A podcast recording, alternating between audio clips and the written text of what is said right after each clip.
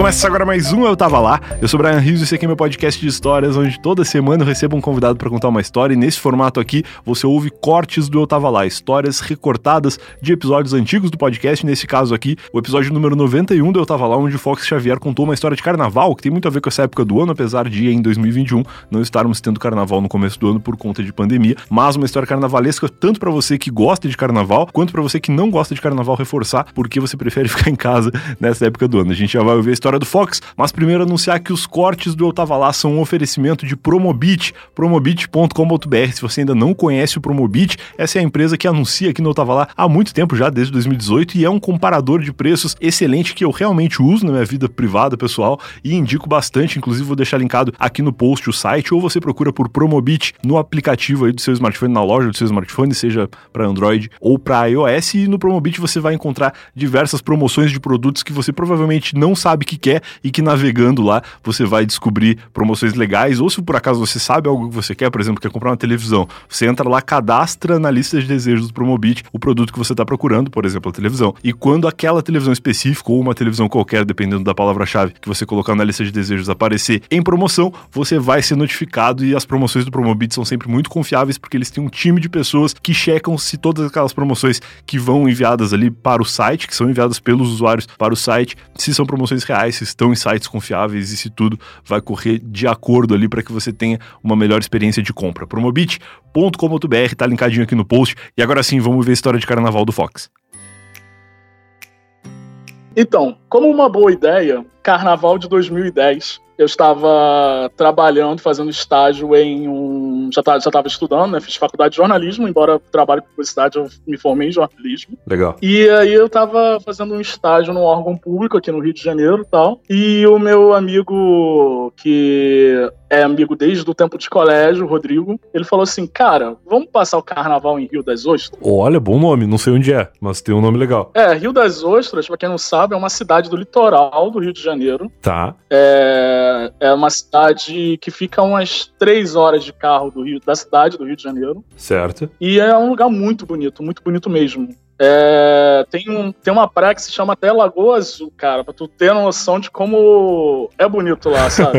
sei. E aí a gente falou assim, vamos, porque na época não. Hoje, hoje parece estranho, né? Uma pessoa querer sair do Rio de Janeiro pra curtir o carnaval. É, é. Mas na época não tinha carnaval. Tá. Carnaval que tu fala é tipo carnaval de bloco, assim, ou carnaval de baile de carnaval? Isso, carnaval de bloco. O Rio de Janeiro, nessa época, 2010, ele era basicamente bola preta, é, simpatia quase amor, banda de Ipanema e algum outro bloco. Eram blocos que eram muito tradicionais. Tá. E eles arrastavam mais de um milhão de pessoas, então nunca era uma boa ideia pra um bloco desse. E era isso que tinha de carnaval. Caraca, carnaval é, é meio que saber que a gente vai se fuder, né? Em qualquer lugar, em qualquer ambiente que tu for, sempre vai estar tá super lotado ou qualquer coisa assim. Quando é um lugar que já tem tradição disso, aí é meio que garantido.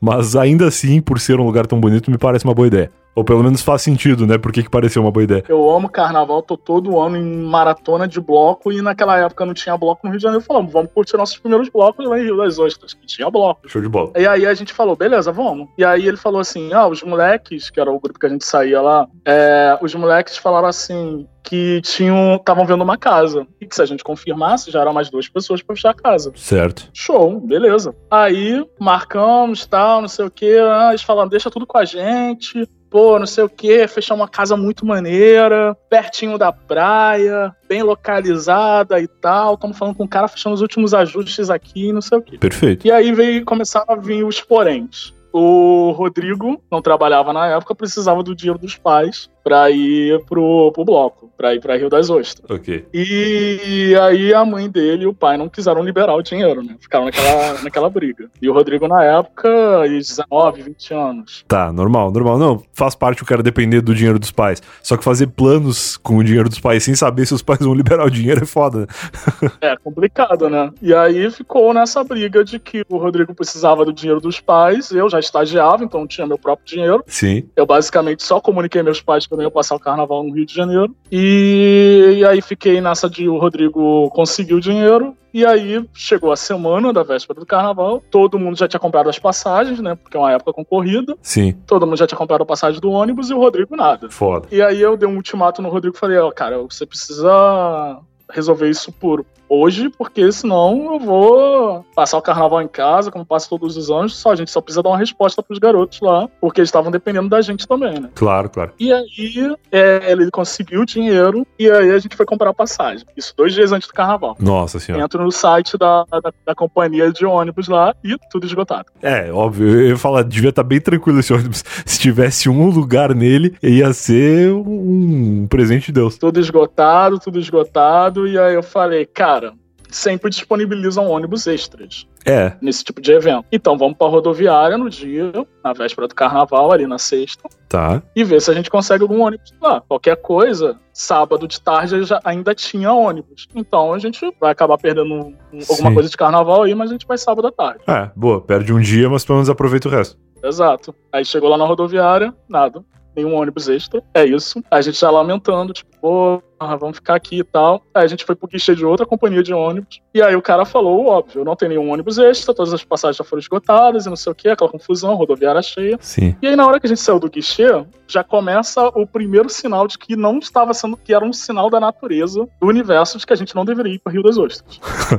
Que a gente saiu do guichê e um moleque de 12 anos, por aí, do, do, 12 não, até menos, 9 anos talvez, Tá. parou a gente e falou: vocês querem passagem pra onde? Aí a gente ficou se olhando assim, tipo, Rio das Ostras. Aí ele, eu tenho duas pra Macaé. Tá. Macaé é uma cidade próxima de Rio das Ostras. Olha E aí. tem linhas de ônibus Tá. que circulam ali na região. E a gente falou, beleza, Macaé serve. Aí ele falou assim, a passagem na época, né, 2010, era, um, sei lá, uns 30 reais, não sei. A passagem da onde vocês estavam pra Rio das Ostras ou de Macaé pra Rio das Ostras? A passagem do Rio pra Macaé. Tá. Ah, entendi, beleza. Isso é uns 25 reais por aí, aí o garoto virou pra gente e falou 60 reais. Porra, que filho Eu da falei, puta. caraca, É aquela história da lei da oferta e da procura, né? É, é o que tem. Vocês vão pre- preferir pagar o dobro ou não ir? é, capitalismo funciona da, maneira, funciona da maneira mais agressiva, cara. Ele é sempre te surpreende. Sim, me surpreendeu o, o guri de 12 anos saber disso, né? Mas aparentemente ele tava ligado no, no mundo do capitalismo. Lá perto de onde eu trabalho, por exemplo, cara, o vendedor de doce começou a chover, ele tá vendo no guarda-chuva. Aqui em São Paulo também, a primeira vez que eu vim pra São Paulo, eu tava no metrô e aí começou uma chuvarada absurda, assim. E o metrô, em algumas estações, tu tem que sair de escada rolante, né? Então tu sobe e aí tu chega na, na superfície da terra e tu vai ser ah, inevitavelmente atingido pela chuva. E aí, cara. Entrei no metrô, começou a chover, eu sabia que tava chovendo. Quando eu saí do metrô, já preocupado, putz, vou tomar um banho, tinha um cara na ponta da escada rolante vendendo guarda-chuva. E assim, foi 100% de lucro. Todo mundo que passava por ele, ele dava, pegava o dinheiro com uma mão e entregava o guarda-chuva já aberto com a outra, assim. Esses caras, eles saem do bueiro quando a oportunidade aparece. É a mesma coisa, cara. É impressionante. O guarda-chuva de 10 vai pra 15 na hora. O cara que tava vendendo doce na porta do, do, do prédio vira vendedor de guarda-chuva no mesmo minuto. É impressionante, cara. Vamos negociar. Aí consegui fechar com o moleque por 50 reais cada passagem. tá. Falei, porra, cara, vamos vender aqui agora, não sei o que lá. Aí eu olhei pra ele e falei, onde que eu vejo que, que essa passagem tá de boa? Porque até então eu nem, nem ainda olhando a passagem, né? Ele, não, tem aqui o nome, começou a mostrar a passagem. Aí tem um- uma rampa na rodoviária que você desce pra plataforma dos ônibus, né? Você passa a roleta, o cara valida seu bilhete e você desce pra, porta, pra plataforma de ônibus. Sim. Aí ele falou, vou com vocês até lá do lado da catraca. Ah, eu, beleza. Aí tal, deu o dinheiro, ele me deu as passagens, a gente tá andando pra catraca. O moleque sumiu. Meu Deus. Tipo, a gente piscou, o moleque sumiu. Meu Deus. Aí eu falei, puta merda, a gente vai perder. A gente vai perder 100 reais, cara. A, a viagem até então já tava meio perdida, né? Mas agora perder a viagem e sem pila é foda.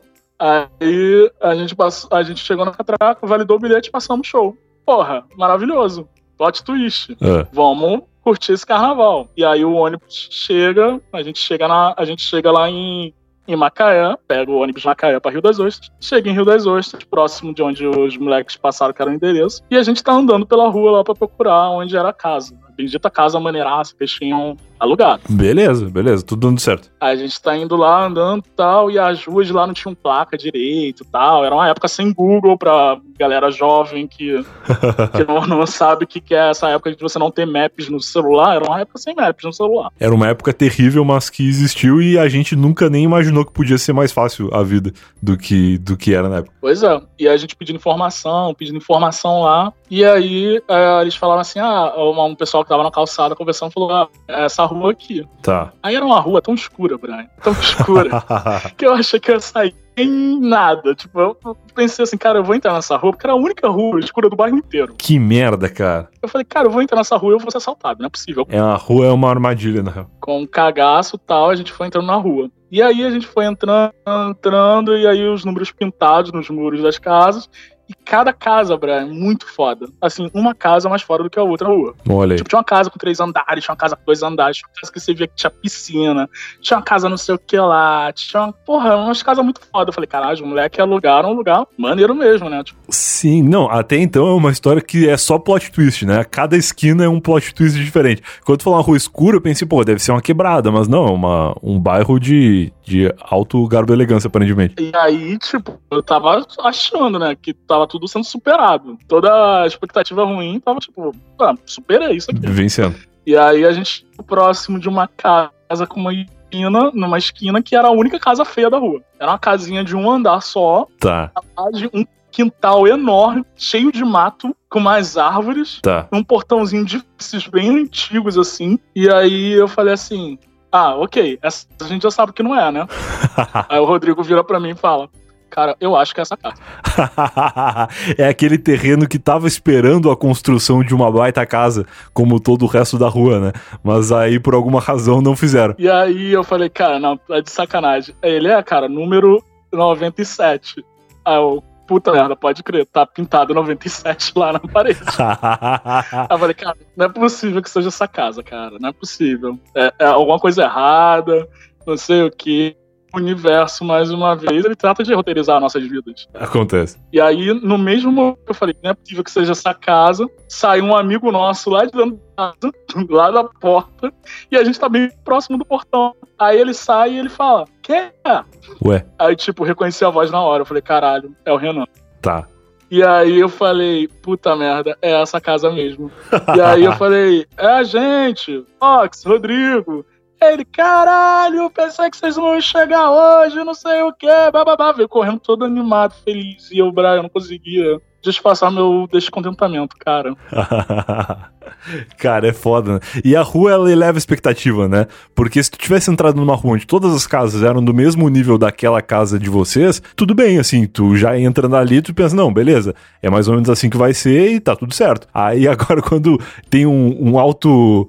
Uma elevação da expectativa na viradinha ali na entrada da rua, aí, cara, aí é uma, uma tristeza, por mais que a casa nem seja tão ruim assim, né? Porra, Brian, a gente passou por umas oito casas, cara, e só essa casa era zoada.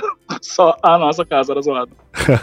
E aí entramos na casa e tal, ele mostra lá as instalações incríveis, né? Sim. E aí eu, porra, tô morrendo de sede, vou, vou beber uma água. Onde que tem água? Aí o Renan, que tava já com os três moleques lá na casa, amigos nossos, falou assim: Ah, cara, tá, tá aí dentro da geladeira. Quando eu abri a geladeira, Brian, só tinha que era geladeira. Meu Deus. Era a única coisa na casa. E eu falei, cara, não tem água. Aí ele, ih, então vai ter que sair pra comprar. Eu, caralho, cara, como assim vai ter que sair pra comprar? Tem um filtro na nossa casa. Ele, não, tá sem água. não, e mesmo que tivesse, não ia adiantar nada. Por que Rio das Ostras, Brian? Não sei como é hoje em dia, mas nessa época, quando era carnaval e eu não estava atento a esse fato, a cidade, ela pratica- praticamente triplica de população. Nossa. Então, falta água na cidade. É, normal. Não tem jeito, falta água. É, Florianópolis, qualquer Balneário Camboriú, qualquer cidade grande que tem praia, cidade que aparentemente teria estrutura, já não tem, assim. Essa época de, de verão é incrível como as pessoas decidem todas ir pro mesmo lugar, assim. Pois é. E aí, a gente. E aí, no- as casas lá costumam ter cisterna, né? Tá. Só que a nossa casa foi montada do dia pra noite, talvez em algum programa de televisão zoado, é, não tinha cisterna. Então a gente tava sem água. Foda. E, e aí a gente foi na rua, comprou água, voltei pra casa. Eles falaram assim: ah, os blocos saem mais cedo aqui e tal. Então só que restava dormir. Tá. E aí eu fui dormir, chegou uma galera mais de madrugada pra o carnaval, e nisso eu já tava meio arrependido já de ter ido pra esse lugar. Só que eu falava, vai que o bloco é bom, né? Então vamos. É, é verdade. Tem sempre a esperança, né, de o objetivo principal da viagem não, não ter nenhuma decepção. Pois é, vamos pensar que o perrengue é, é muito pra dormir, mas, cara, o bloco deve ser bom, a gente vai curtir o bloco e é isso. E aí a gente. Acordou no outro dia, todo mundo na casa, toma café da manhã, vamos pro bloco. Boa. Aí a gente anda aquela rua toda, aí pega uma outra rua, chega na avenida principal lá, e aí eu fiquei sabendo que a casa também era zoada e nem era próxima da praia mesmo. Puta merda. Então a gente ia ter que pegar uma van pra ir pro bloco, que era. Cara, eram uns 3 ou 4 quilômetros só. Só que pra ir andando é muito chão. E pra ir de van é rapidinho. Entendi. Então a gente pegou a van.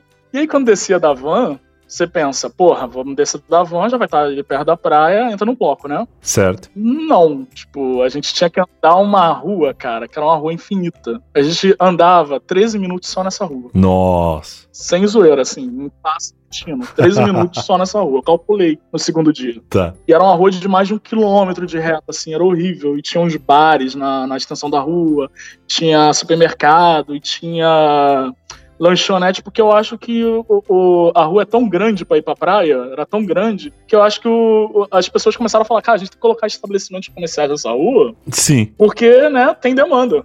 É ideal. É perfeito. É o lugar ideal pra colocar um lugar que venda água, porque é calor, é verão, as pessoas estão vindo de casas que não tem água e elas vão ter que caminhar bastante até chegar na praia. Então, pronto. E aí a gente chegou lá na- no bendito bloco, e, cara, quando a gente chegou, era um bloco, assim, um carrinho de som muito pequeno, né, tal, Aham. e tocando uns axés, e tocando uns pagodes. e aí, tipo, eu olhei, estávamos no, estamos no Rio de Janeiro, né? Ainda é Rio de Janeiro. Sim, sim. Olhei pra um dos meus amigos e falei, porra, não toca funk nos blocos daqui. Aí ele fala, aí um dos meus amigos falou, o prefeito daqui proibiu tocar funk no bloco. Meu Deus, E cara. proibiu os blocos saírem depois das 10 da noite. Nossa, que deprê. Eu fiquei assim, ok, é isso que eu tenho. É, aceito. E aí a gente foi curtindo os blocos, né? Aham. E aí a gente tava curtindo os blocos e tal. E descobrimos que depois de- dos blocos rolava uma rave Nossa. na, em três quiosques ali que eram bem juntinhos. E rolava uma rave. A gente falou, pô, vamos pra rave depois do bloco. Que loucura. Então não podia tocar funk, não podia ter bloco depois das 10, mas a rave era liberada. A rave era liberada, vai saber por quê, cara. O funk era proibido na cidade. é, a- a- e a rave tava liberada. Enfim, e ficava até seis da manhã. Claramente o prefeito não sabia o que era rave, porque se ele soubesse já tinha proibido também. Certamente. E aí a gente ficou na rave até uma e pouquinho da manhã, volta pra casa. Aí no segundo dia, ele tinha, e já no, no, no dia tinha chegado uma galera, né? Logo, de- logo depois que eu cheguei, chegou uma galera, chegaram mais duas meninas e mais três amigos nossos. Tá. E, tipo, a casa não comportava isso tudo de gente, tá? Mas já tava, assim, um Big Brother dos infernos já na casa. Eu imagino. E só tinha um banheiro. É, é bom ressaltar essa parte também. Só tinha um banheiro na casa.